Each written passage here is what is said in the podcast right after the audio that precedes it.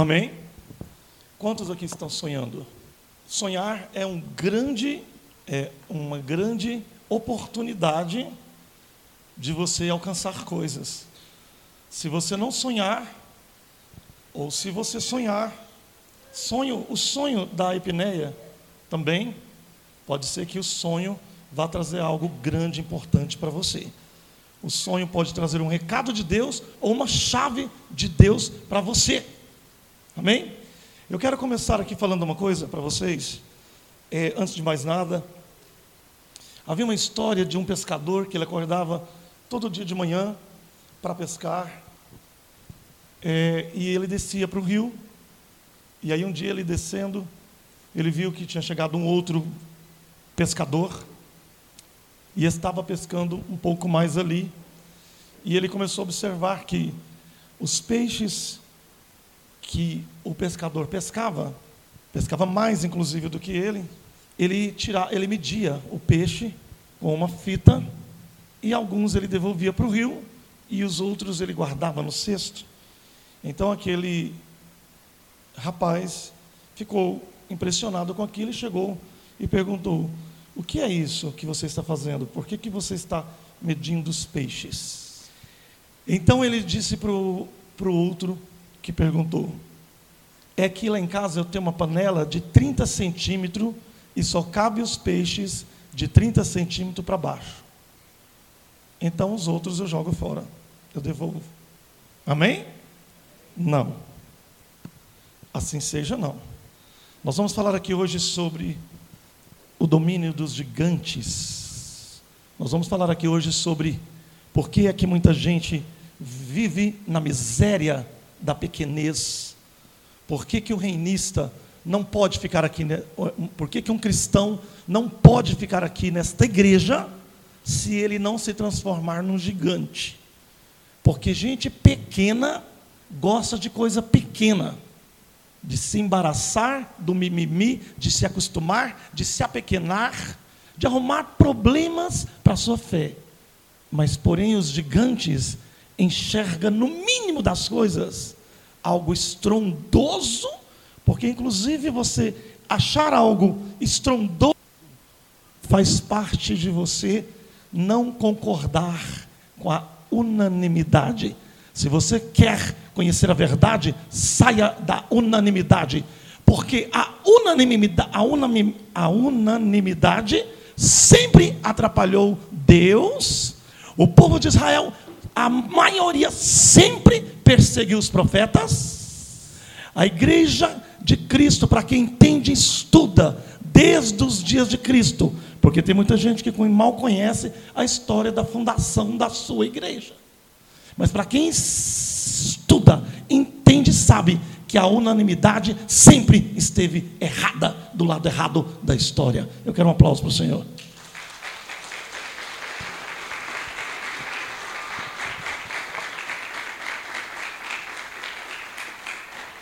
Se você acha que a sua vida vai, é, é para ser do jeito que ela está, adoecendo quando o diabo quiser, perdendo quando o diabo quiser.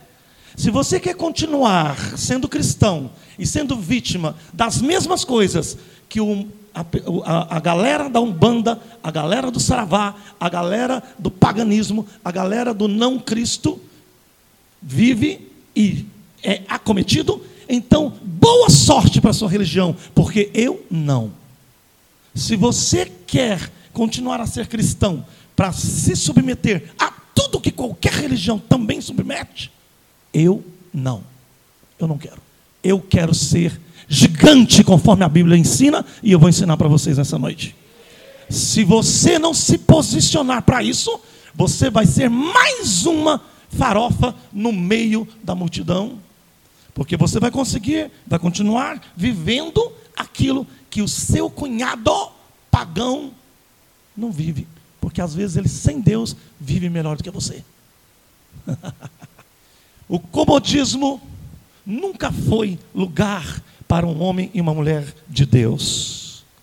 Ah, mas o meu pai, ah, mas a minha mãe, ah, mas o meu avô. Jesus diz para aquelas pessoas que dizem: Eu não vou a verdade, porque Jesus ele anunciou uma verdade, mas disse que muita gente ficou é, confusa porque disseram: não, mas o meu pai, não, mas a minha mãe, não, mas o meu irmão vai casar. Eu tenho que fazer o casamento dele, eu tenho que ser paranifo, eu tenho que ser padrinho do casamento dele. Então eu não posso agora ir para o reino. Eu não posso fazer parte de nada que contraria a fé da minha mãe. Eu não posso fazer parte de nada que contradiz a fé do meu pai. Jesus responde para você a seguinte palavra, resposta: vai e enterra os seus mortos, segue a sua vida de miséria, mas porém vocês, vem cá, que eu vou fazer vocês serem gigantes. Todos os que quiserem abrir mão da verdade experimentarão este domínio. Todos os que disserem, você meu pai, você minha mãe, eu amo você, você também, mas espera aí. Talvez eu seja aquele dos versículos de Zacarias que diz: naquele dia os filhos converterão o coração dos pais. Quero um aplauso para o Senhor.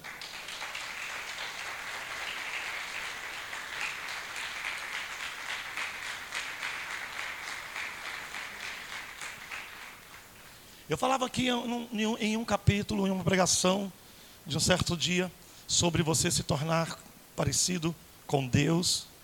Sabe, o religioso, quando você fala que você pode ser parecido com Deus, ele ele assusta, ele fica chocado, porque ele acha que você, eu, ser humano, a criatura, não pode sequer pensar em ser parecido ou igual, entre aspas, né? não supremacia, claro, mas igual no sentido de ter também poder.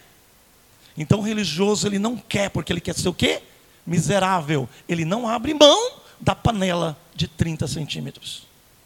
Ele prefere continuar pobre Pobre na saúde, pobre na inteligência, pobre no dinheiro, pobre na visão, pobre na atitude, pobre na, nos conceitos, na história que deixa. E isso faz com que as pessoas que assim escolhem, elas a, preferem abrir mão do Senhor do que abrir mão da panela. Muitos creram em Jesus dos fariseus. Do, aí você fala, ah, mas é fariseu, né? Gente que não, é, tem Deus. Querido, fariseu, para você que não aprendeu, porque às vezes está numa religião que não ensina direitinho a verdade, fariseu é um apóstolo, um presbítero, um diácono, gente que tem cargo dentro da sua igreja. Pode ser seu pai, sua mãe, seu irmão, pode ser um fariseu, um escriba. Eu vou repetir para você aprender, porque eu não gosto de pessoas que julgam sem conhecimento. Fariseu era a alta cúpula do povo de Deus de Israel. Fariseu não era alguém de uma religião da Arábia. Fariseu era a alta cúpula da igreja de Deus em Israel. Por que será que o diabo tem facilidade de pôr na mente das pessoas que quando a gente fala um fariseu, um saduceu, um escriba, já acha que é uma pessoa que não era do povo de Deus. Era os líderes do povo de Deus. Contrário do que a religião prega. Então disse a palavra que muitos creram no que Jesus estava propondo, mas não queria, não, não podiam seguir, porque amava mais a panela de 30 centímetros. A Bíblia diz lá, amava mais a glória dos homens. O que é a glória dos homens, Nivaldo? A glória dos homens é a religião, é seu pai, é sua mãe, é a sua história antiga. A glória, porque eles não puderam seguir a Cristo? A Bíblia diz, porque amaram mais a religião. Não, eu estou vendo que é algo glorioso. Isso mexe comigo, mas Satanás não deixa eu seguir. O diabo não deixa eu seguir a Cristo. Começou lá. Está até hoje. Se Deus estiver falando com você aqui nesta noite, como diz a palavra, então abra atentamente seus ouvidos para que Ele fale pela última vez coisas que você não precisa ouvir para sempre. Amém? Hoje Deus está falando aqui com você que Ele quer te abençoar, mas as coisas dele não cabem na sua mente. As coisas que Ele quer te dar não cabem na sua mão. As coisas, os tesouros escondidos dele não cabem na, na sua caixinha. É necessário que você abra mão de coisas terrivelmente evangélicas. A pastora, minha mãe, ela era freira. Todo mundo aqui sabe disso. Ela deixou a igreja, ela era líder. Ela comandava uma igreja no tempo da sua juventude, porque não havia padre suficiente na região. Ela foi consagrada pelo bispo principal do Brasil e recebeu um medalhão direto do Papa. Também muita gente sabe disso. Mas ela escolheu, sabe o quê? A verdade e a glória de Deus. Eu abro mão da minha honra disso para servir a essa nova, é, entender esta nova identidade de Deus que está chegando. Ela abriu mão para ela que é importante. Porque quem gosta de título é gente religiosa. Quem gosta de é, números é gente religiosa. Quem gosta é, de agradar é gente religiosa. Diga assim: eu vou ser um gigante. Eu estou preparando a minha mente para alcançar o que muitos ao meu redor não alcançarão.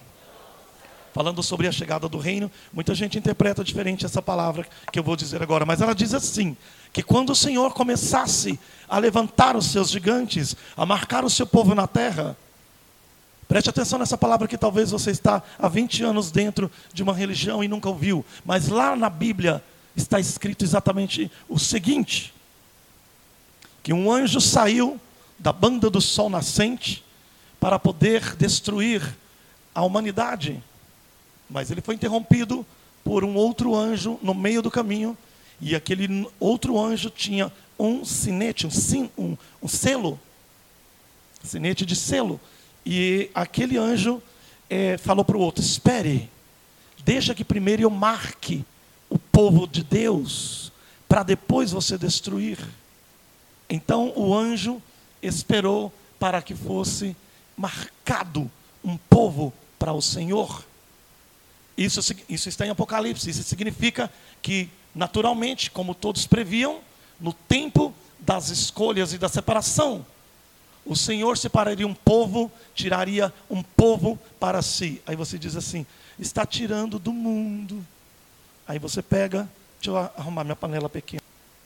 Aí você vai pegar a sua panela pequena e vai dizer: eu vou usar isso aqui mesmo.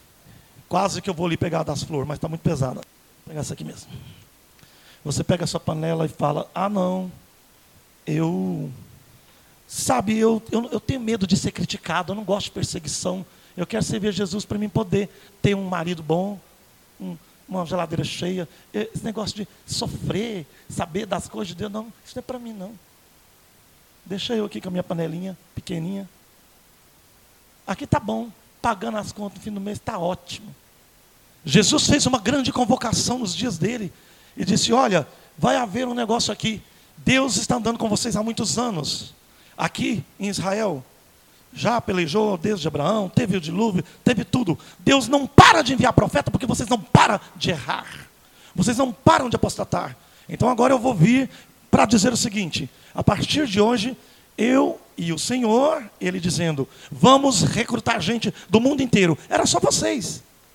Mas agora eu vou recrutar do mundo inteiro, sabe por quê? Porque vocês achavam que ser crente era o suficiente. E eu vim para dizer, não é. Vocês achavam que ser israelita era o suficiente. Eu vim para dizer: não é! Errou! Vocês achavam que bastava ler a lei de Moisés, servir a Deus, como disse o jovem rico: eu pago os dízimos, eu vou em todos os cultos, eu não prostituo, eu não bebo cerveja, eu não sei o que, não sei o que. Aí Jesus olhou para ele e falou: hum, nada disso aí que você me falou me interessa. Você está servindo uma religião. A pessoa pequena ela gastará o tempo dela fazendo com que as pessoas se entretem com as coisas do mundo. Mas a pessoa gigante gastará o seu tempo para fazer o povo conhecer o reino de Deus.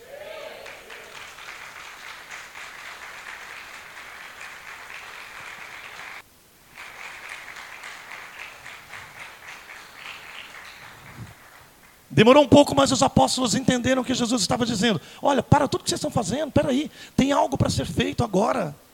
Então, vocês querem me seguir? Vocês querem fazer algo? Eu quero que vocês se tornem gigantes. Eu quero que vocês façam o mundo entender que vocês têm mais poder do que eles. Então, eu vou ensinar vocês alguns truques. Eu gosto de falar algumas palavras assim, porque aí eu desperto vocês, entendeu? Porque o religioso fica muito preso em palavrinha. Eu vou ensinar alguns poderes. Aleluia, glória a Deus. Já gosto de falar, vou ensinar alguns truques para vocês fazerem as coisas que ninguém está fazendo. Pronto, porque já desperta, já levanta, entendeu? Porque o ser humano ele precisa ser confrontado para sair da religiosidade. Então, quando os apóstolos entenderam que Jesus estava dizendo, olha, vocês vão fazer como eu estou falando. Mas o Senhor está ressuscitando morto. O Senhor está levantando paralítico. O Senhor está curando enfermidade assim, ó. Então, como é que faz? A gente precisa aprender isso também. Jesus disse: Bom, eu quero mostrar para vocês o esplendor. Eu vim em Jerusalém porque o profeta Isaías avisou lá na região de Naphtali e Zebulon, onde habitava as trevas nasceu uma luz, que é o Senhor Jesus. Na região da, de Nazaré, na região da Galileia. Era a pior região de Israel. Criava-se então um ditado: pode alguma coisa boa vir de Nazaré? Porque lá é só um banda, quimbanda, coisa ruim. Por quê? Porque o religioso, ele gosta de achar que ele é muito puro. Ele gosta de achar que ele entende muito, mas ele tem os mesmos problemas de que um ímpio. Ele passa pelas mesmas coisas que um ímpio. Ele divorcia, ele perde o carro, ele é roubado, ele fica enfermo, às vezes tem uma, uma doença grave. Tudo que o ímpio que ele está julgando vive, ele também vive, igualzinho. E vai para o cemitério morar do lado dele. Então, quando Pedro e Paulo, ou os outros, vou falar de Pedro, João, os outros, porque Paulo não foi escolhido no primeiro tempo. Mas quando aqueles apóstolos entenderam, eles olharam para o outro e falaram: Você está entendendo o que está acontecendo aqui? Aí, mas é, será que vai mudar tudo? Mas e Israel? Mas e Jerusalém? Mas e os profetas? Não, mas você está vendo que ele está preparando para um reino que no futuro vai dominar o mundo. Ele está falando coisas pesadas. Ele está dizendo que agora não dá para tirar Jerusalém do poder de Roma, mas ele está preparando um povo para depois dominar o mundo inteiro. E ele está avisando que vai ser uma nova Jerusalém. Então vamos fechar com ele. Mas e o templo? Mas e meu pai? Mas e o meu batismo? Mas e minha carteirinha de membro da minha igreja? Então, eles disseram: O que, que tem que acontecer aqui? O que está. Senhor, seja lúcido. Faça-me lúcido. Me é, diga atentamente, com as palavras certeiras. O Senhor está dizendo que é para acabar com tudo isso aqui? Vou dizer de novo. Então, Pedro, Mateus, Lucas, Marcos, André, Bartolomeu, Judas, Simão, todo mundo, ele disse para eles: então quer dizer, quer dizer que o senhor está dizendo para nós que é para acabar com as igrejas tudo aqui? A sinagoga? Adoro, adoro falar isso aqui. Senhor está querendo dizer que o templo aqui que Salomão este, é, construiu caiu e Zorobabel levantou de novo? É tudo aqui que acabou? Você está querendo dizer que os escribas, todo mundo está cheio do diabo? Porque Jesus falava, raça de víboras. Falava para os obreiros do templo. Não é eu, não, é Jesus que falava. Cães que ladram, sepulcros caiados. Por quê? Porque só garantia a religião. A prova é que fizeram reunião para matar Jesus. Um dia ele escapou. Mas foi só um dia que ele escapou. Quando eles fizeram de novo a confusão para prendê-lo, conseguiu prendê-lo, porque aliou com o governo, que era Pilatos.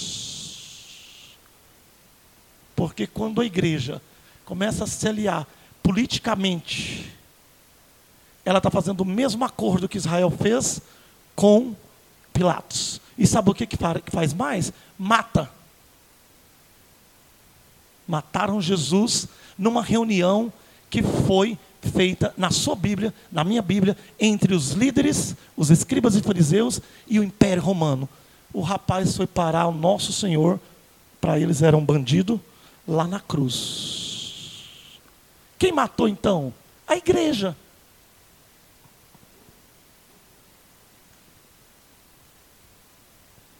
Ah, eu achei que quem tinha matado Jesus eram os palestinos. Achei que quem tinha matado Jesus era a Turquia. Não, querido, quem matou Jesus foram os religiosos. É só você ler a Bíblia. Porque ele estava acabando com a igreja da época. Diga assim: Jesus, abre aspa, estava acabando com a igreja de Israel. Então eles mataram ele. Se você estivesse lá aquele dia, qual lado que você estaria? Eu vou fazer uma pergunta, porque nós estamos dentro de um seminário, eu quero que você me responda. Olha para mim aqui. Bruna, se você estivesse lá aquele dia, sinceramente, de que lado que você ficava? Da, do lado de Israel milenar ou do lado de uma turba com Cristo? É? Olha quem está aqui, irmão Cleito, mas a irmã Kelly. Amém? De que lado, irmão Cleito, que você ficaria naquele dia? Do lado do povo de Israel, milenar, onde Abraão teve, Moisés teve, todo o povo de Deus teve, do templo, ou você sairia fora para ver algo novo que Deus estava fazendo? Lado novo. Para você ficar do lado novo, você tem que deixar os mortos, enterrar os seus mortos. Palavra do Senhor. Para que você experimente algo novo. Porque é mais fácil você tentar salvar alguém do que você ir para o buraco com alguém. Porque as coisas hoje em dia, ou elas estão maravilhosas, ou elas estão indo para uma grande condenação. Cuidado, porque a hora está chegando em que Deus disse que apagaria o castiçal daquelas igrejas que não quisessem entender a verdade, se posicionar. E a igreja que eu falo, você é as igrejas, você é a pessoa que deve decidir a verdade. E aí eu estou dizendo tudo isso aqui, você pode estar pensando, nossa, meu Deus. Está igual a irmã Mônica, né? Lá da internet. Meu Deus, irmã Mônica. Por quê? Porque você acha difícil. Não, não. É dos mais, vou falar como goiano, viu? É dos mais bom. Quando você decide perseguir a verdade, estar do lado da verdade, quando você tem coragem de abrir mão de tudo aquilo, como o povo de Cristo abriu, então você está do lado correto. Você só tende a melhorar a sua vida. quero um aplauso para o Senhor.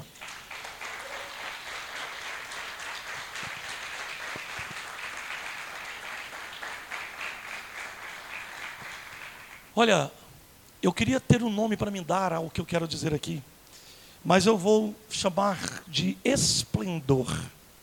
Quando você tem acesso ao esplendor de Deus, então algo maravilhoso começa a acontecer na sua vida. Sabe, eu acho que Deus, ele, conforme a própria palavra diz, que a igreja caminharia por dois mil anos, seria perseguida, seria tribulada, então ela seguiria um um, uma jornada, uma, um desígnio de humilhação pela terra, como assim a história diz que foi. E mas a palavra garante para em todos os profetas, em todas as profecias, ela garante que chegaria uma geração em que Deus diria: "Vem cá, povo meu, agora eu te darei poder sobre as nações agora você vai reger as nações, agora você vai ter poder sobre as enfermidades, agora você vai ter poder sobre todas as coisas. Agora eu vou mostrar para o povo qual é a diferença de quem me segue e quem não me segue. Agora eu vou começar a operar maravilhas através de vocês. Agora vocês vão fazer coisas que ninguém mais poderá fazer, porque agora eu vou jogar em vocês o meu esplendor. Eu vou começar a mostrar o meu esplendor, aquilo que alumia e aquilo que de repente amanhece, aquilo que jamais foi ofertado, dado em outra época para a igreja de Cristo. Se você for olhar na história da igreja, você, pô, mas, mas é, a, a, porque todas as histórias que nós sabemos são as histórias bíblicas. Mas eu quero te perguntar uma coisa: quer dizer que Deus, o poder dele só funcionou até os dias de Pedro e Paulo?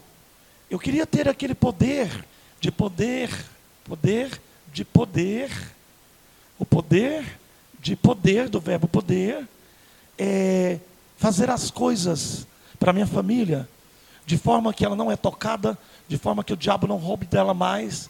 Nós estamos falando muito esses dias sobre os oponentes. Muita gente já, já aprendeu aqui. Quem não aprendeu aqui está aprendendo no Spotify, lá no nosso podcast, é, sobre os desimplantes do diabo, o espírito de enfermidade, o espírito disso, o espírito daquilo, que é implantado em você, apesar de ser evangélico. apesar de ser cristão. E, e aí você fica experimentando as coisas que o mundo do seu lado experimenta. Eu acredito que deve ser uma canseira você ser cristão e ser igualzinho a qualquer pessoa. Deve ser muito ruim você ser evangélico, que ama mais uma religião do que a palavra de Deus. Deve ser muito agoniante, agonizante você ser evangélico, porque aí você tem que fazer fachada para o povo, mas nas costas você faz o pior. Deve ser muito chato isso. Viver de hipocrisia, viver das migalhas. O médico dá um laudo para você e aquela sentença que o médico dá é a última. Você começa a trabalhar, ou você começa a ter alguma coisa, vem alguém, mina, rouba de você aquilo que você ganhou de Deus. Deve ser muito triste a vida do crente crente na religião, porque ele não sabe se bloquear, ele não sabe usar o poder de Deus, ele não quer aprender, ele não interessa em experimentar o que a Bíblia diz que ele pode experimentar, ele não acredita no que a Bíblia diz, porque ele é apenas evangélico. Ele não é uma pessoa que conhece a palavra de Deus. Ele é um evangélico, assim como é um católico, como é um espírita. E isso aí tudo bem. É uma coisa só para Deus. Deus ele não está atrás de pessoas evangélicas, não. Ele não está atrás de pessoas católicas, não. Ele não está atrás de pessoas. Deus ele está atrás de pessoas, povos, tribos, línguas e nações, todo tipo de gente para se aglomerar diante do trono dele. Eu quero um aplauso para o Senhor.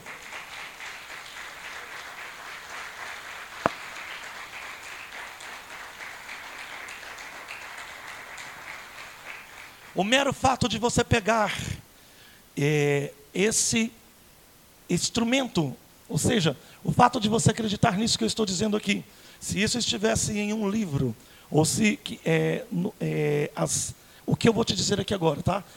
Se tudo o que Jesus ensinou estivesse resumidamente, ou aquilo que olhos não viram, o que é isso que está dizendo? Olhos não viram, o que que Jesus não mostrou para o povo? Preste atenção aqui. Olhos não viram, ouvidos não ouviram. É algo novo.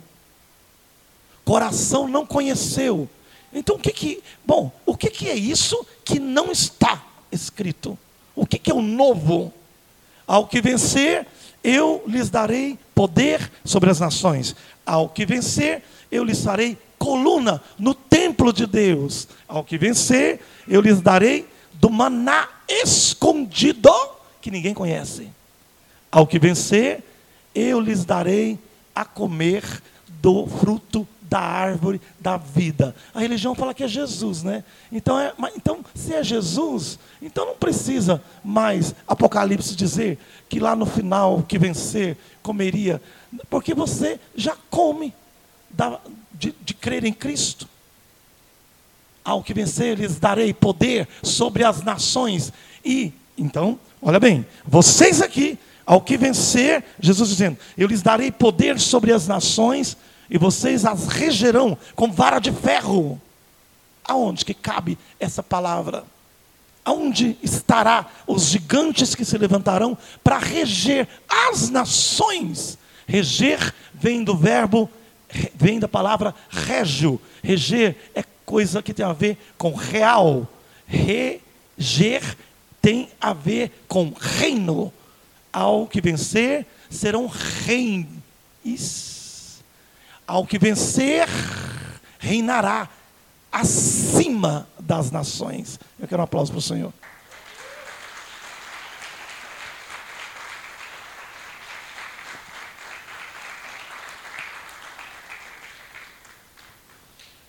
Tem coisas que eu não nunca li. Sim, querido, tem coisas que você não tem. Tem coisas boas que você precisava ter na sua vida. Você precisa ler mais, estudar mais, para você encontrar o esplendor. Se você entender essa palavra, como eu gostaria que você entendesse, então, a partir de hoje, a partir de hoje, quando você for embora, você vai fazer uma decisão na sua vida. E você vai começar a dar mais valor, porque se você acha que você não quer ter uma vida medíocre, uma vida medíocre, de ficar dependendo de remédio a vida inteira, ficar doente a vida inteira, ficar depressivo a vida inteira, depender de análise, depender de psicólogo, depender de agiota, depender de um monte de coisa. Se você quer viver assim, tá tudo bem. Fica você com o seu mundo evangélico, porque eu quero experimentar o esplendor. Eu quero que a, o leite e o mel manifeste na minha vida amanhã de manhã. Amanhã eu já quero ver a glória de Deus na minha vida. Eu posso experimentar. Então Pedro, os apóstolos disseram: vem cá, ele está dizendo que é para abrir mão de tudo isso aqui, porque tem um novo negócio aí. Se você permitir a entrada desta energia, tá? Energia é essa atmosfera. Se, se você quiser usar um vocabulário mais pentecostal, aí você fala essa atmosfera. Aí se você quiser falar ah, é essa frequência, pode falar também, não vai mudar não. Palavras não mudam Deus, palavras não mudam o poder de Deus. Deus sabe. Tem uma religião por aí que fica chamando Jesus de Yeshua, porque Jesus não é o nome verdadeiro. Querido, eu estou falando de Jesus, aquele que morreu na cruz, filho do Criador, aquele que está na Bíblia Sagrada. Eu posso chamar ele de Jesus, Yeshua, Jeshua, Xox. Eu posso dar o nome que eu quiser, porque eu estou falando da mesma pessoa. Jesus sabe que eu estou falando dele. Jesus sabe de quem eu estou falando. Não precisa de eu explicar para as pessoas que o nome dele é escrito assim, o assado. Religião. Vira para o seu vizinho aí e diga assim para ele: Hum, Felipe, você é meu vizinho. Hum, estou sentindo uma frequência. Vamos mudar essa frequência? Você tem poder sobre as circunstâncias?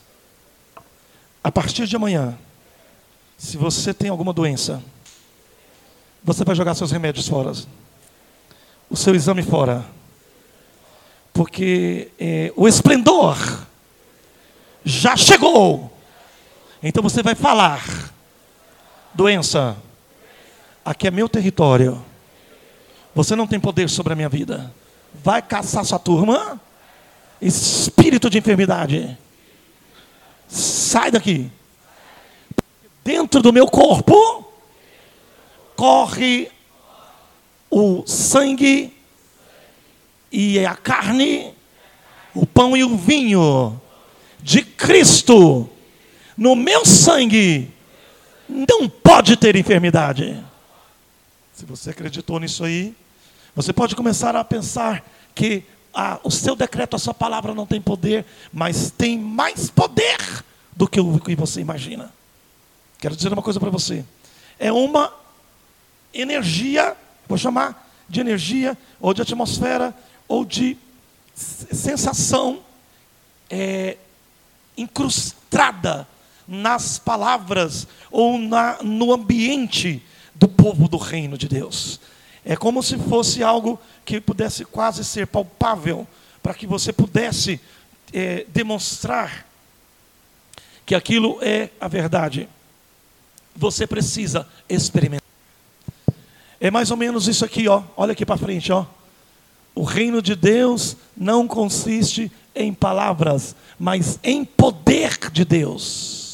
Se você não está vivendo o poder que eu estou tentando dizer aqui, então você não está no reino de Deus. Vou dizer de novo. Se você não está vivendo o poder de Deus, só está vivendo de palavra. Gasta mais tempo e energia com futilidade, bestialidade, bobagem, pornografia, vícios, mas sou evangélico. Gasta mais tempo é, brigando, xingando, conflituando, falando mal das pessoas, postando politicagem na internet. Mas eu sou evangélico. Chegará um dia que as pessoas terão vergonha de dizer que elas foram evangélicas. Anota bem isso que eu estou dizendo. Chegará um dia, toda essa geração que vai ver, que as pessoas vão ter vergonha de terem sido evangélicas um dia. Pelo caminho que estão indo, terão vergonha de ter misturado o Evangelho de Cristo com tanta anarquia e politicagem na face desse Brasil. Quero um aplauso para o Senhor.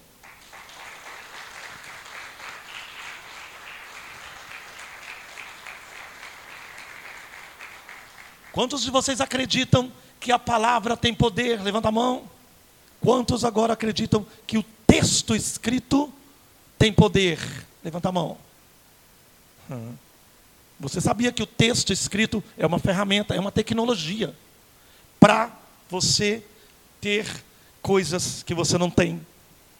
Quando você escreve, você tem aprendido, quem tem acompanhado, quem está acompanhando as, eh, os nossos seminários, as nossas pregações, ou os, aqueles que fazem parte do meu grupo mais eh, próximo de estudos, têm aprendido coisas e têm experimentado coisas que não é daqui.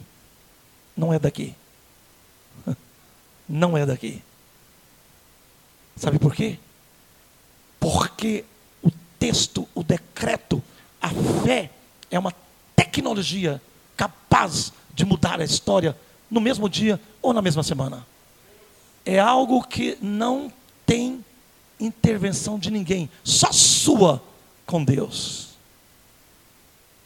Você com Deus alcança o que jamais uma pessoa de 40 anos de fé poderia ter alcançado. Se você encontrar com o esplendor de Deus. É a origem dos segredos. Eu quero saber, eu quero entender. Pedro pergunta a Jesus, João, você é mais amado, pergunta a ele, qual que é o segredo? Qual que é a origem? Como é que é?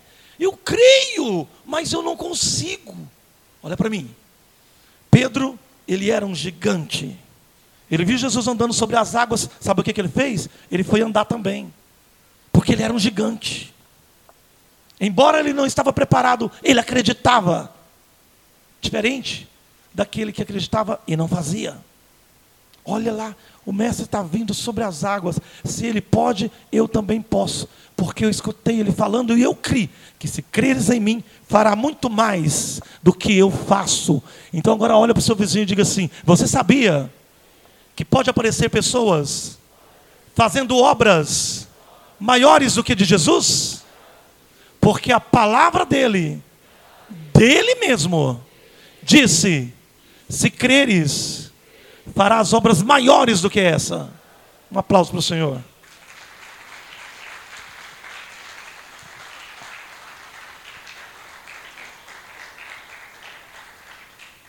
para você se tornar como Deus. Não confunda tornar-se como Deus na supremacia, tá? Entenda tornar-se como Deus quer, como Deus quis que você fosse. Entenda que tornar-se como Deus é fazer cumprir o primeiro capítulo de Gênesis, que diz assim: dois pontos. Eu criei imagem e semelhança minha é para ser parecido comigo e também para ter poder igual eu tenho. Então o Senhor disse: Venha e façamos o homem e o criemos segundo a nossa imagem e nossa semelhança, para que domine sobre os peixes, domine sobre os animais, domine sobre as tempestades, sobre a natureza. Se você tiver dificuldade para entender ou receber esse esplendor na sua vida nessa noite, lembra desse versículo. Deus disse: Eu vou fazer o homem para ele dominar sobre os peixes. Peixe, vem aqui. E o peixe vinha na beira do rio. Machado, sobe aqui. Eu não sei onde você está. O machado subia. Moisés, de, Moisés, mar, abra, segundo a palavra de Deus. O mar abria. Sapos, invade o Egito. O sapo invadia. Você é evangélico, mas você é a pessoa que menos parece com uma pessoa que crê em Deus. Você está vendo que ser evangélico não basta?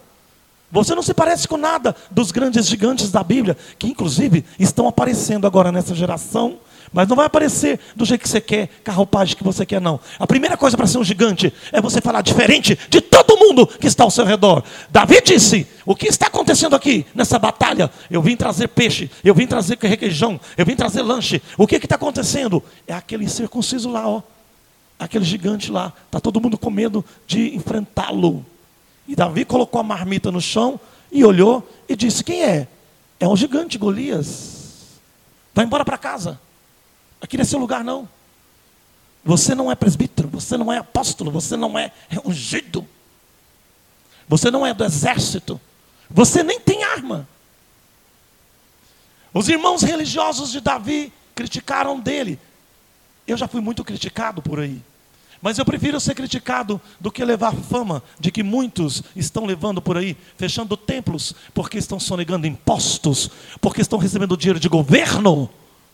Evangélicos por aí falando mal dos outros e recebendo propinas de dinheiro público para manter TV de, em pé, para manter igreja em pé. Eu prefiro ser perseguido do que manchar a reputação do nome de Deus com a corrupção deste século.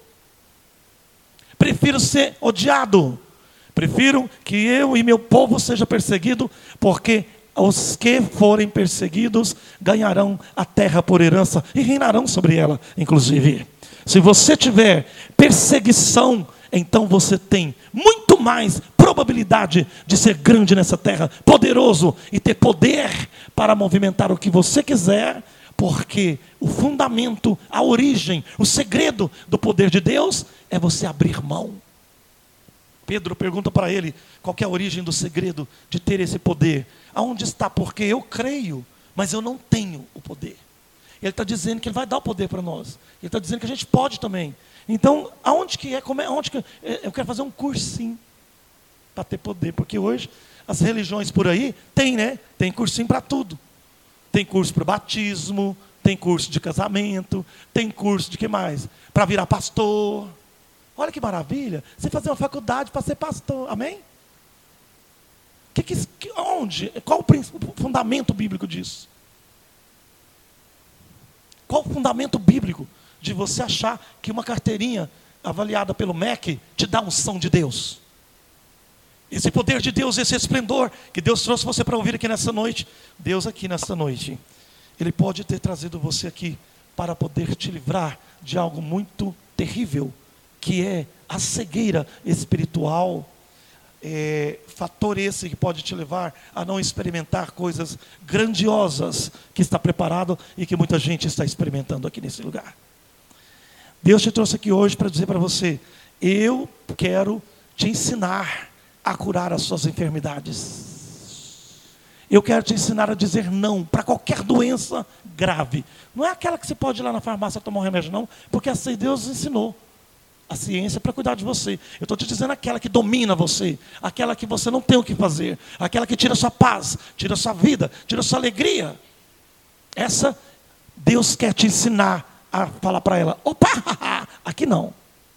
O espírito de pobreza, né? Eu quero viver assim mesmo. Ninguém, eu acho, né, o complexo de Gabriela. Eu nasci assim, vou viver assim, vou morrer assim, porque é assim que o diabo quer que eu fique. Comendo migalhinhas, vivendo uma vida de palhaço, deixando o diabo fazer o que quer de você. O diabo ciranda, persegue seu filho, acaba com seu casamento, acaba com sua vida financeira, acaba com a sua saúde física, acaba, acaba com a sua saúde mental, acaba com a sua vida espiritual. O diabo ele acaba, ele acaba, ele rouba, ele vem para roubar, matar e destruir. E está acontecendo isso com a igreja. Está acontecendo isso com os cristãos. Não pode. Pode não. Não pode.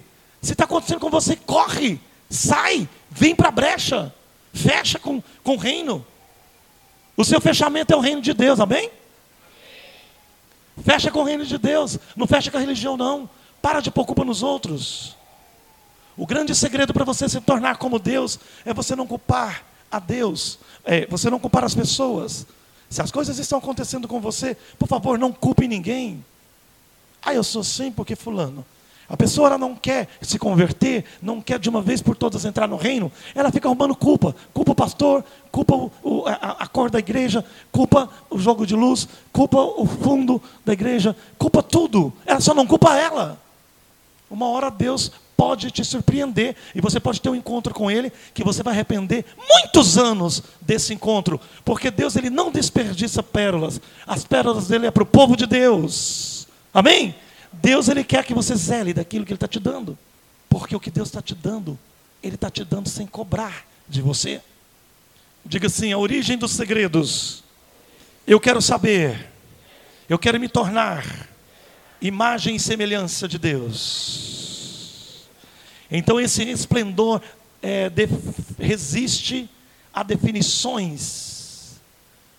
É maior do que qualquer coisa que os outros possam querer dizer é um guia vasto e abrangente para a natureza per divina, perdida de nossas almas.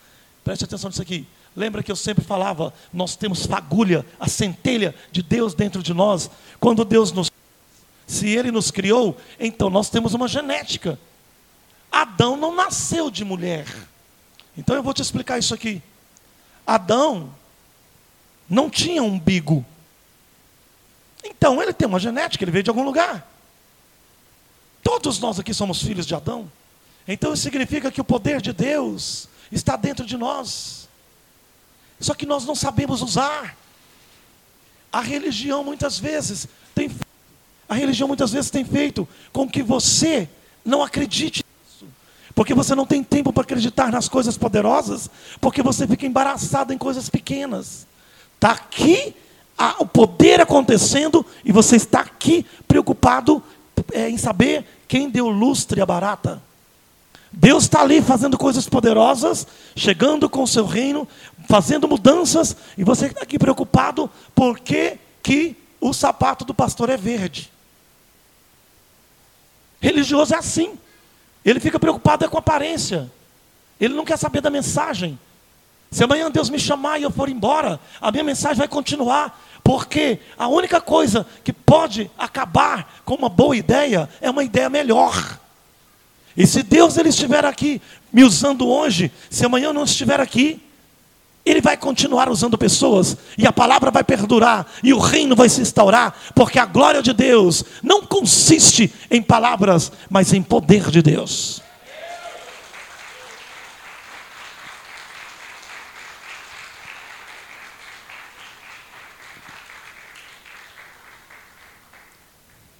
O esplendor de Deus não somente expressa a energia de Deus, ele incorpora em você essa energia dele. Tá? Esse esplendor, ele não só expressa, não é palavras. Não é sobre expressar. Você está aqui achando maravilhoso, chocado com muitas coisas. Eu estou falando outra coisa. Eu estou falando sobre incorporar isso que eu estou falando em você a partir de hoje. Você vai sair, eu vou te fazer uma analogia, porque eu gosto de fazer analogia, porque desperta você do banco religioso, pentecostal, assembleano, ministério, vida nova. Porque nós somos assim, né? Nós somos religiosos agarrados nas convenções humanas. Não, mas eu não sou da igreja do Malafaia, eu sou do Belenzinho. Belenzinho é melhor. Ah, não, eu não sou da primeira batista, da segunda, eu sou da primeira. Ai, não, eu não sou da Assembleia, eu sou da quadrangular. Eu nasci na Igreja Assembleia de Deus, Ministério Belém. Meu pai foi um dos pioneiros fundadores da Assembleia de Deus na região de Goiás. O apóstolo, que é vosso líder. Eu nasci lá, Meus pais casaram lá. E nós vivemos lá muitos anos. Até que Deus começou a chamar para essa grande obra. E se tem uma coisa que eu não tenho nada parecido com o assembleiano, é tudo. O que, que é isso? Abrir mão. Vamos. Vamos, abra mão. E aqui eu não estou dizendo só sobre abrir mão da igreja, não. É aqui, ó. Da religião, aqui, ó. Do limite. Dos limites. Dos limites. Aí, esse rapaz que levantou aqui, ó. Teve um acidente. O pastor Nicolas me ligou desesperado. E eu estava tomando um sorvetinho bem bom. E tomando sorvete eu fiquei. Eu falei, não, nada não. Nossa, nossa, nossa, nossa. Não, morre não. Morre não. Tem esplendor na sua vida, Nicolas. Na vida da irmã Rosângela, que é mãe. Depois veio essa pandemia. Lá estava também a irmã Rosângela passando pelo vale. Mais uma preocupação. Subiram para o monte, ligaram para mim de novo, desesperado. E eu disse: não, não, para de ficar me ligando para isso.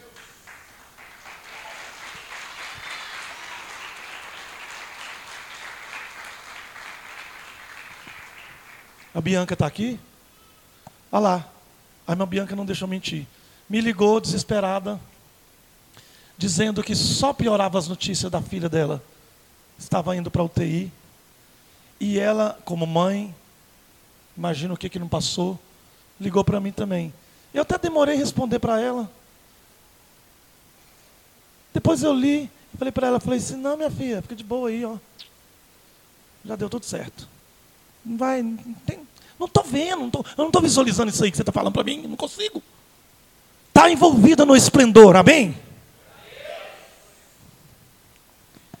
desde o momento da criação deste mundo, sabendo o trabalho que enfrentaríamos ao, nós, ao, enfrentaríamos ao nos tornarmos como Deus. Então o Criador preparou um lugar onde ficaram armazenadas a sabedoria para essa transformação e o poder e a atmosfera, a energia para completá-la. Assim, quando nós conectamos neste esplendor do reino de Deus, Paulo disse assim, ó, agora em parte conhecemos, em parte profetizamos. Mas quando chegar o esplendor, então tudo será perfeito. Vocês vão fazer mágicas na terra. Nossa, ele disse mágica, meu Deus. Sim, você vai fazer um machado flutuar da água. Vai fazer uma mandinga santa, igual Jacó, para poder os cordeiros nascer tudo para você, malhadinho, bonitinho, tudo certinho, felinho, em filinha. Paulo estava dizendo: olha, quando chegar o esplendor, vocês vão fazer coisas tão poderosas que eu queria estar lá para poder fazer também. Olha, Abraão sonhou com a cidade que tem firme fundamento, a qual o Senhor é o arquiteto firme, mas ele não vai alcançar, Paulo dizendo, ele, ele queria estar nessa cidade nova, nessa geração nova, nessa nova Jerusalém, a cidade que tem firme fundamento, porque nela a saúde não oscila, a morte não chega, nela a riqueza brota, a paz reina, nela haveria todas as coisas fundamentadas. Abraão queria, mas ele não vai poder ver. Mas há uma geração que vai ver, e essa geração está aqui hoje.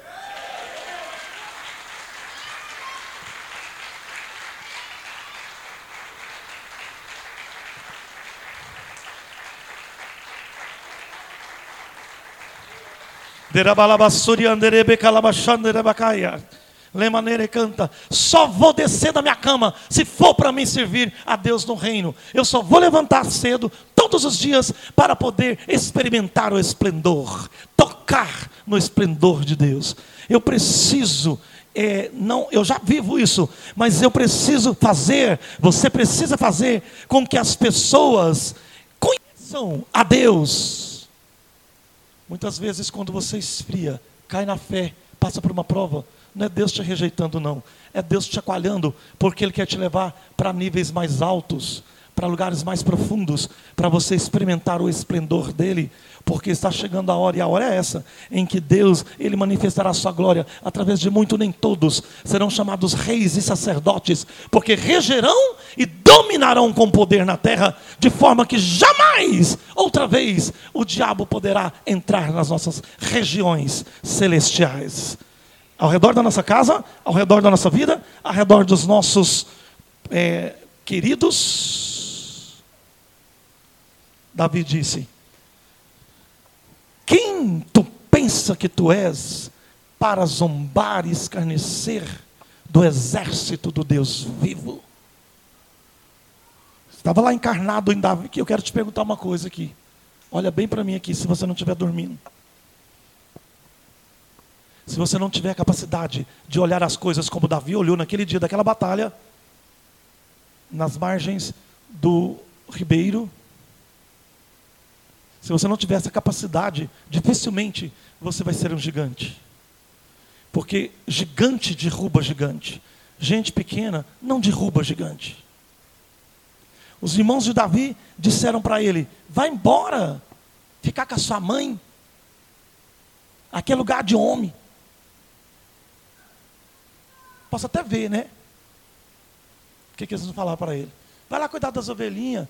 Você não tem treinamento, você não é soldado, você não faz parte do exército. Sai daqui, menino.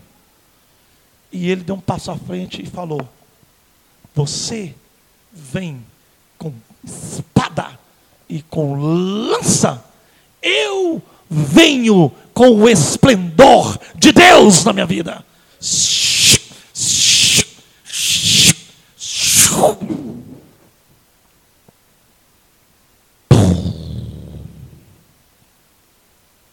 Caiu. O que estava em Golias era um mulo, um grande demônio. O que move o mal não, é as pessoas, não são as pessoas. eu não sei qual é lá na sua religião o que é que move o mal, mas aqui no reino de Deus, o que movimenta o mal é o diabo, os espíritos ruins. Não tem uma terceira pessoa. A Bíblia diz que só tem dois caminhos: ou você está do lado de Deus, ou, a, ou você está do outro lado. Então, aquele demônio que estava encarnado ali em Golias, ele foi ridicularizado na cara do povo de Israel, na cara dos soldados de Israel. Voltaram da, da missão e a notícia era uma só. Estava correndo no zap. Você viu, você viu, você viu, você viu, você viu, você viu, você ficou sabendo o que aconteceu? Mataram o gigante lá, aquele que tem três meses que estava acampado zombando, procurando se tinha alguém para poder matá-los, matá-lo. Quem matou? O, Jessé, o, o, Davi, filho de Jessé. Quem não? Quem matou? Estou perguntando quem levou a merenda, não. Quem que matou o gigante? Foi Eliabe? Foi Simei? Foi Samar? Não, foi Davi. Davi? Sim, com quê? Com estilingue. Ah, fake news. Não vai dar certo esse negócio aí. Só consegue derrubar gigante. Gigante da doença, da miséria, de toda questão que você imaginar na sua vida, que precisa ser arrumado, se você for um gigante também. Para você ser gigante, é zombar do gigante. É porque você sente que você é maior do que ele. Você sente que você é mais forte do que ele. Não é sobre palavras. É sobre poder. É sobre você saber que você é maior do que ele. É uma questão de tecnologia. Eu sei que eu sou maior do que isso. Então isso é uma tecnologia. Se você sabe que você é maior, então logo você vai vencer. Porque basta você ter um grãozinho de mostarda e a sua fé desse tamanho já vai derrubar ou fazer qualquer coisa. Agora veja bem, se você não tiver fé, for uma pessoa pessimista, você vai ser eternamente dentro do reino, porque a Bíblia diz, preste atenção nisso aqui, eu já estou indo para o meio da mensagem. Estou brincando. já estou quase terminando. Se você não tiver essa fé capaz de fazer essas coisas, você vai ser servido por alguém que tem essa fé. Ou você pode pro, escolhe protagonizar, ou você vai depender. Mas por quê? Porque a Bíblia diz que o galardão vai ser entregue segundo as obras. Em outras palavras, o Senhor vem para dar o galardão diferente. Cada um vai ter de um tamanho. Tem gente que vai ser grande, outras vão ser médias. Todo mundo tem o direito de entrar. Mas o galardão, o prêmio, a recompensa, a, glória é segundo o que quiser fazer. É segundo o histórico da pessoa. Quero um aplauso para o Senhor.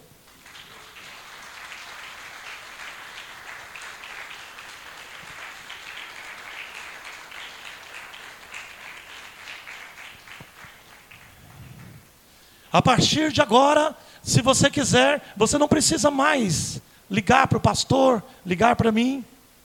Você pode resolver, você tem acesso ao, ao esplendor de Deus.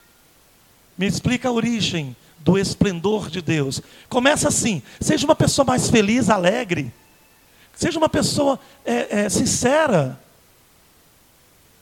Pessoa carrancuda não tem acesso ao esplendor, está sempre assim. Você fala paz, né? A pessoa, oh, paz. Bom dia. Bom dia, tudo bom? Você quer ficar parecido com Deus rapidamente? Ou seja, você quer começar a ter poder de Deus? Então, seja uma pessoa que também compartilha. Ajude as pessoas. Seja grato. Não seja orgulhosa, seja humilde. Deus não gosta de pessoas que são mesquinhas, avarentas. Você quer experimentar coisas grandes de Deus, mas Deus ele não pode te dar ainda, porque você sequer vai ajudar a sua mãe que está passando dificuldade. Deus não quer que você tenha status bom, cresça, seja famoso, porque você não visita sua mãe há mais de um mês. Deus não quer desperdiçar a bênção dele com pessoas egoístas. É por isso muitas vezes que você não experimenta coisas novas. Passa 10 anos e você continua a mesma pessoa, andando na mesma bicicleta, no mesmo carro, na mesma casa. Você não experimenta o esplendor. Sabe por quê? Porque você está muito ocupado com a vida alheia dos outros. Você está muito ocupado em não crer, está muito ocupado no orgulho, está muito ocupado em eh, julgar, está muito ocupado em, em, é, em viver coisas fúteis Sabe, eu já falei muitas vezes aqui, eu estou quase encerrando essa mensagem. Eu já falei muitas vezes para muitas pessoas sobre o quanto nós, é, eu me incomodava e até hoje me incomodo, porque é uma, é uma jornada. Eu estou caminhando. Tem muita gente que já parou de crer no poder de Deus. Eu não, eu estou em alta velocidade ainda. E eu sempre fiquei preocupado com as pessoas que não contam com o esplendor. Não conta, conta com tudo. Conta com o advogado, conta com o patrão, conta com o vizinho, conta com o psicólogo, conta com tanta coisa, mas não conta com o poder de Deus. Para elas, poder de Deus, sabe o que, que é? O advogado.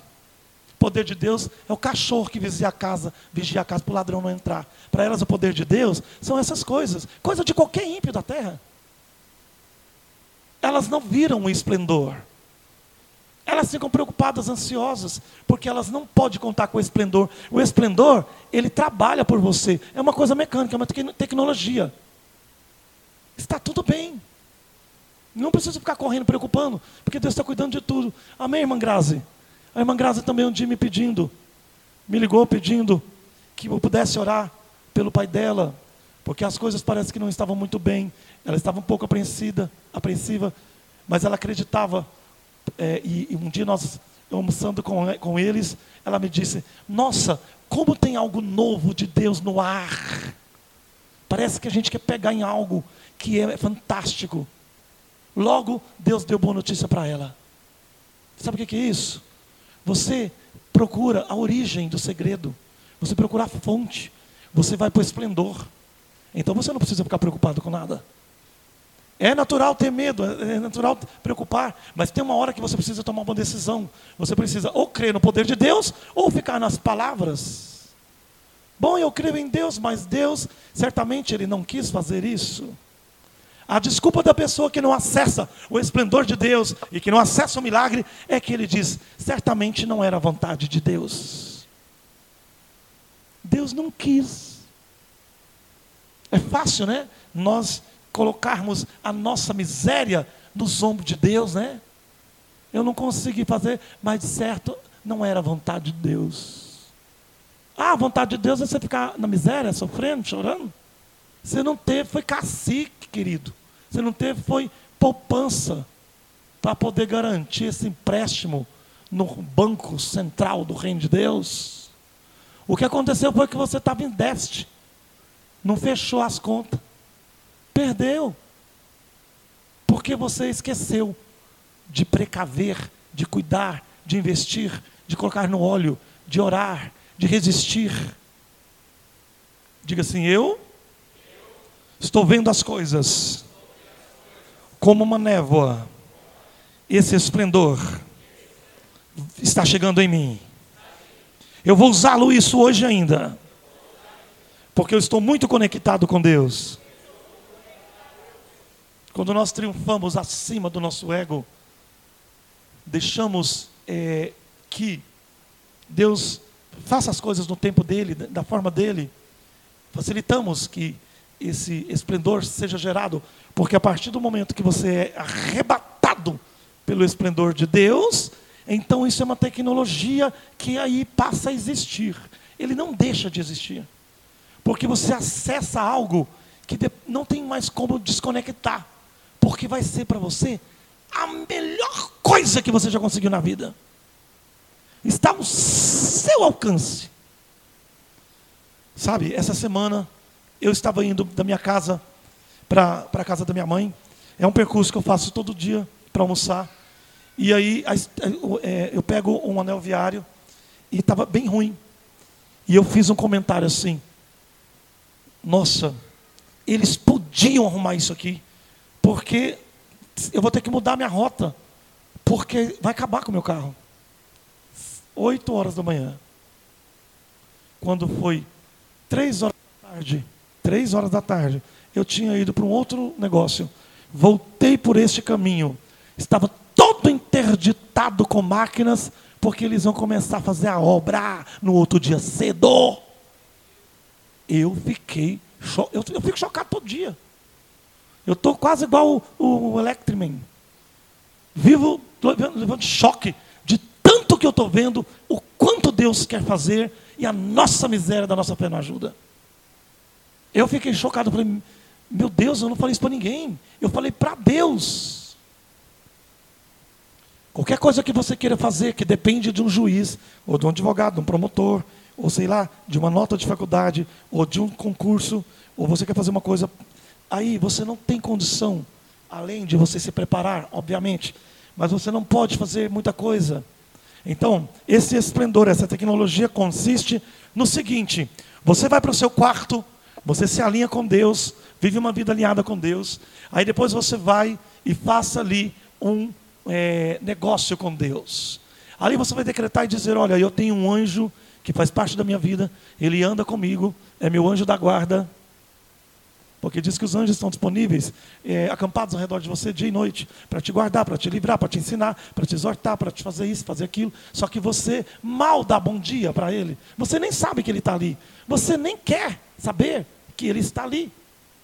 Eu, todo dia, quando eu acordo, eu falo: Bom dia, tudo bem? Meu conservo. Eu não vou desmaiar, não, você é meu conservo. Eu aprendi na Bíblia que Todo mundo, quando encontrava com vocês, desmaiava. Eu não. Eu quero olhar bem dentro. Eu quero fazer igual Jacó. Eu quero brigar. Eu quero brigar para me ter minha bênção. Porque eu sei que você tem ela aí no bolso, não tem? Então vamos lá, vamos ver quem é mais forte. Me entrega minha bênção. A Bíblia diz que Jacó lutou com o anjo. Sabe o que aconteceu? Ele pulou o vale do Jaboque e entrou na bênção de Canaã. Você pode não estar acreditando, né? Mas eu posso dizer uma coisa para você. Se você amanhecer todos os dias sabendo que tem alguém ali ao seu dispor, a sua vida vai ser diferente. Experimenta. Está tudo bem. Tá do, é, no, é do reino de Deus, é bíblico. Por favor, façam isso. Acesse o esplendor, faça a sua casa explodir com essa glória de Deus que já chegou e não chegou em todas as casas ainda. Coisa que eu faço quando eu acordo é ligar meu celular. TikTok. Deixa eu ver aqui o que a Anitta está lançando. Aí deixa eu ver aqui, isso aqui. Nossa! Vou compartilhar. Primeira coisa que você faz aí, ó, todo mundo. Desse jeito você vai ter um galardão mais ou menos, mequetrefe. Você quer? Quantos quer um galardãozinho mequetrefe? Levanta a mão. Ninguém. Amém. Então aplauda o Senhor.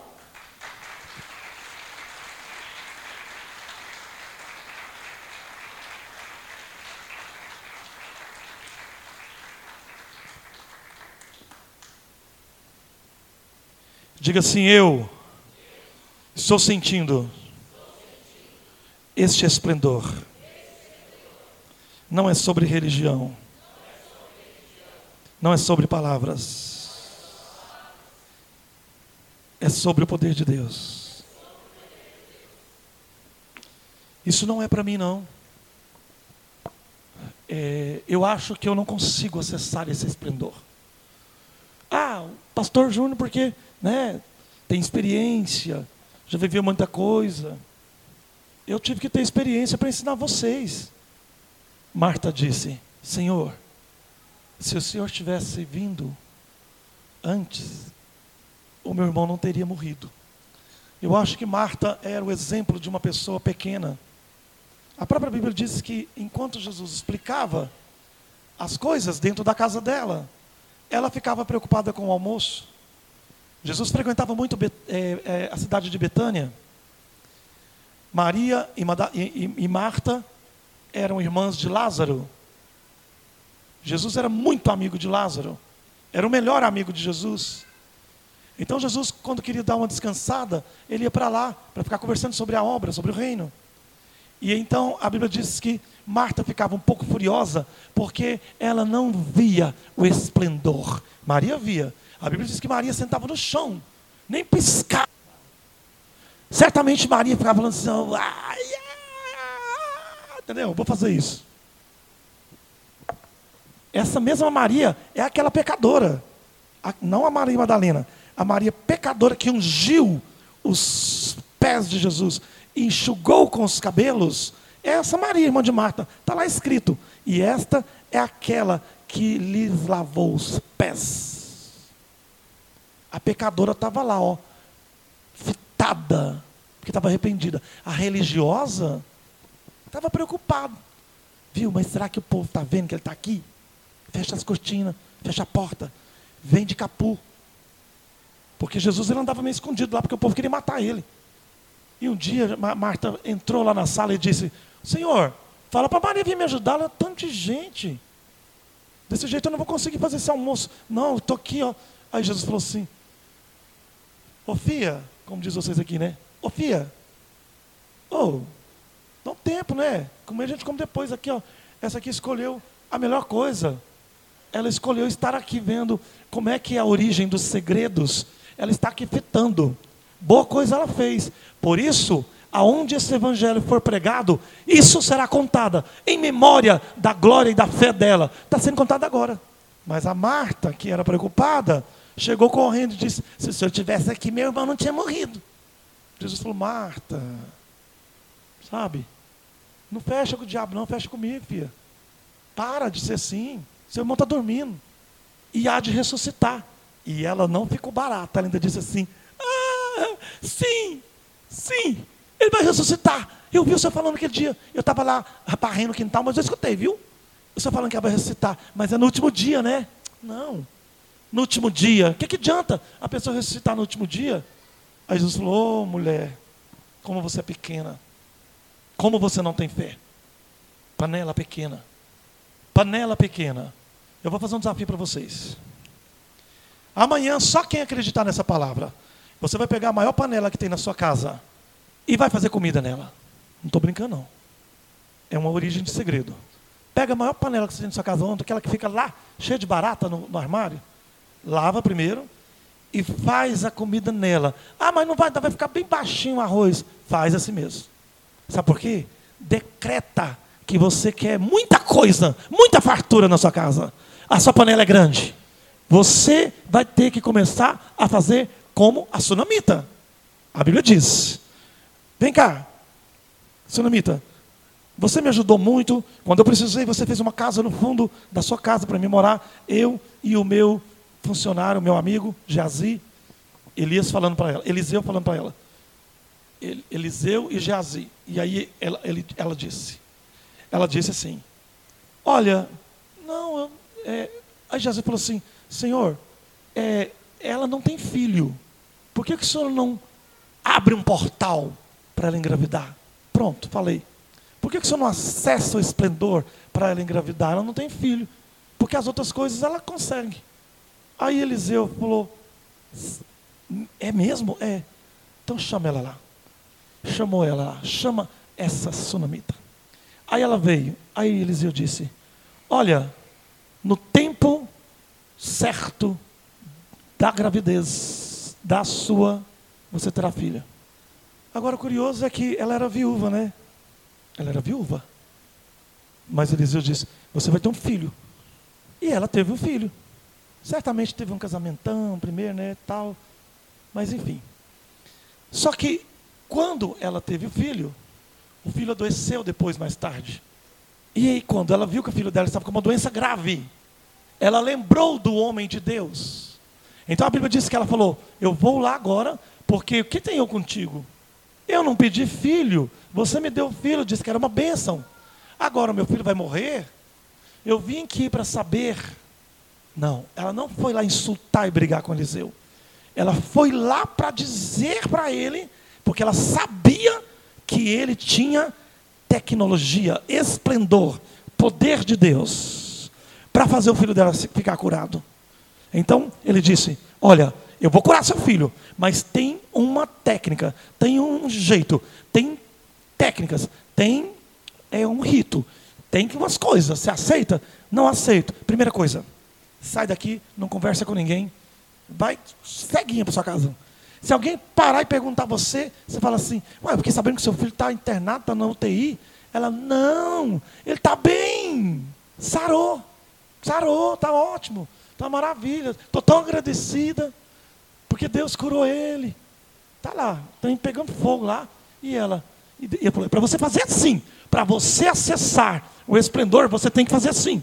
Você tem que agradecer, Senhor, obrigado pelo concurso que eu passei em setembro. Vai ter um concurso em setembro. Você está em maio. Senhor, muito obrigado. Eu quero te agradecer por o Senhor ter abençoado e eu ter passado nesse concurso. Eu te agradeço. Pronto. Isso é fé.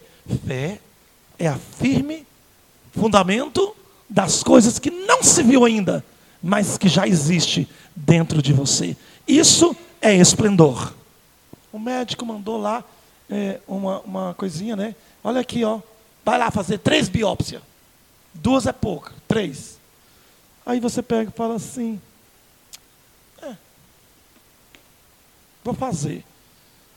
Aí você vai lá e Deus manda os anjos vão lá, trabalha e faz, e refaz, e mexe, e vira, e tudo mais.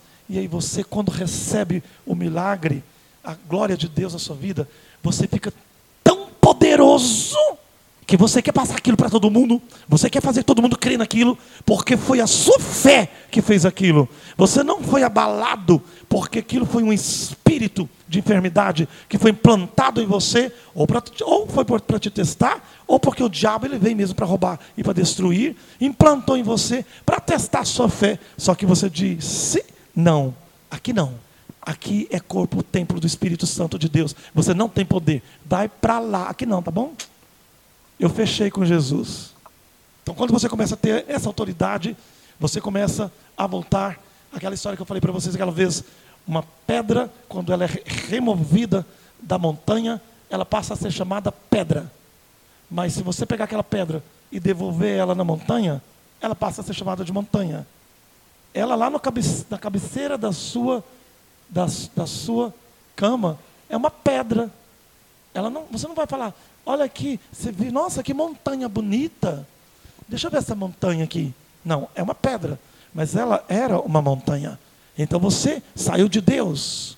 Quando você sai de Deus, afasta de Deus, vai para fora, você passa a ser chamado de pessoa, gente, normal, pecador, sofredor. Mas quando você sai de Deus, a essência dele não sai de você, você é chamado de imagem, semelhança de Deus. A sua presença é como a presença de Deus.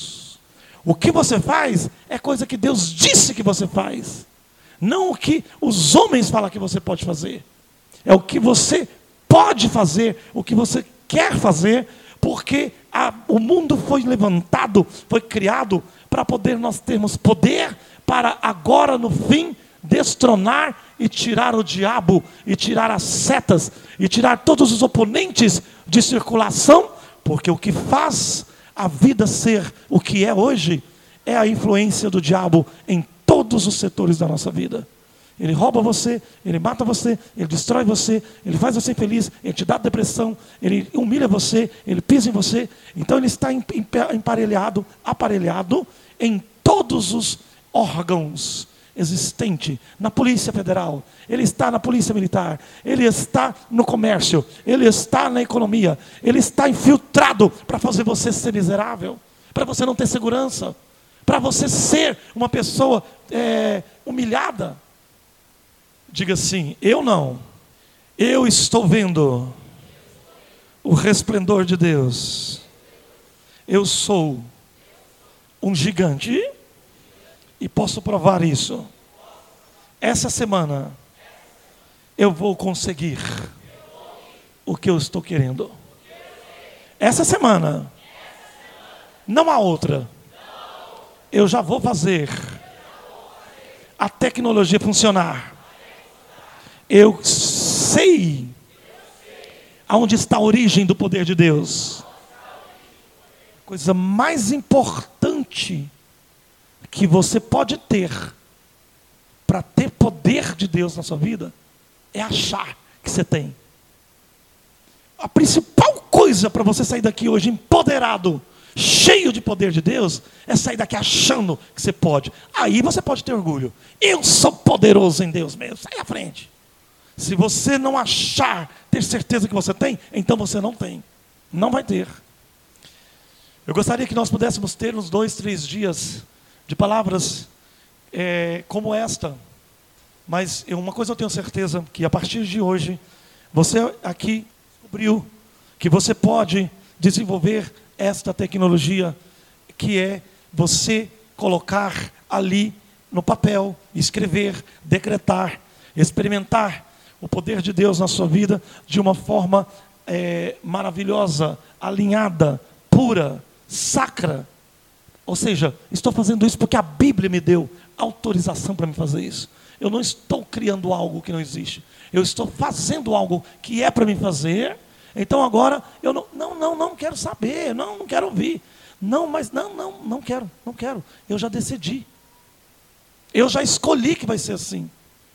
E preste atenção aqui, ó. Para Deus começar a fazer a revolução na sua vida, precisa fazer uma limpeza, tirar primeiro o que está atrapalhando. Olha bem, se você quiser novas e grandes, primeira coisa é ter que abrir mão de alguma coisa. Porque não cabe duas coisas aquilo que não está dando certo e que não é suficiente, tem que dar lugar àquilo que é grande que está chegando. Amém? Porque se você ficar cole, eh, tendo dó, cole, é, colecionando portas para ver qual é aquela, porque você precisa, então você não está tendo fé. Você precisa tomar uma decisão. Não, eu removo. Vamos, Pedro. Vamos, Tiago. Vamos, Mateus. Vamos, João. Vamos, todo mundo. A gente vai dar as costas para a velha religião. A gente vai dizer não para essa religiosidade e vamos seguir para algo novo, porque Deus está visitando esta noite esta igreja para te entregar na sua mão aquilo que você tanto procurou. Não resista à visitação de Deus, não faça como Israel. Aproveite essa oportunidade para você entrar em algo glorioso que você vai precisar, porque muita coisa vai desabar depois. Deus quer que você creia nessa palavra. Deus quer que você saia daqui decidido hoje a fazer parte de algo sobrenatural, porque é sobre o sobrenatural que a Bíblia diz. É sobre o poder de Deus que a Bíblia está dizendo. Ela não fala sobre religião, ela fala sobre você ser diferente, você ter poder, você não depender de pai e de mãe, você ser individual você ser individual, você ser livre para você experimentar o poder de Deus.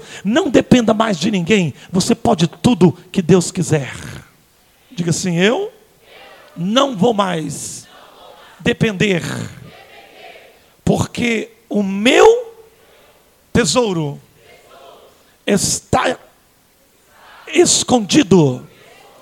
Eu não acessei, porque eu fico dependendo das pessoas o que elas pensam, o que elas acham, o que elas falam, o que elas me dão. Não quero mais. Eu quero o meu tesouro.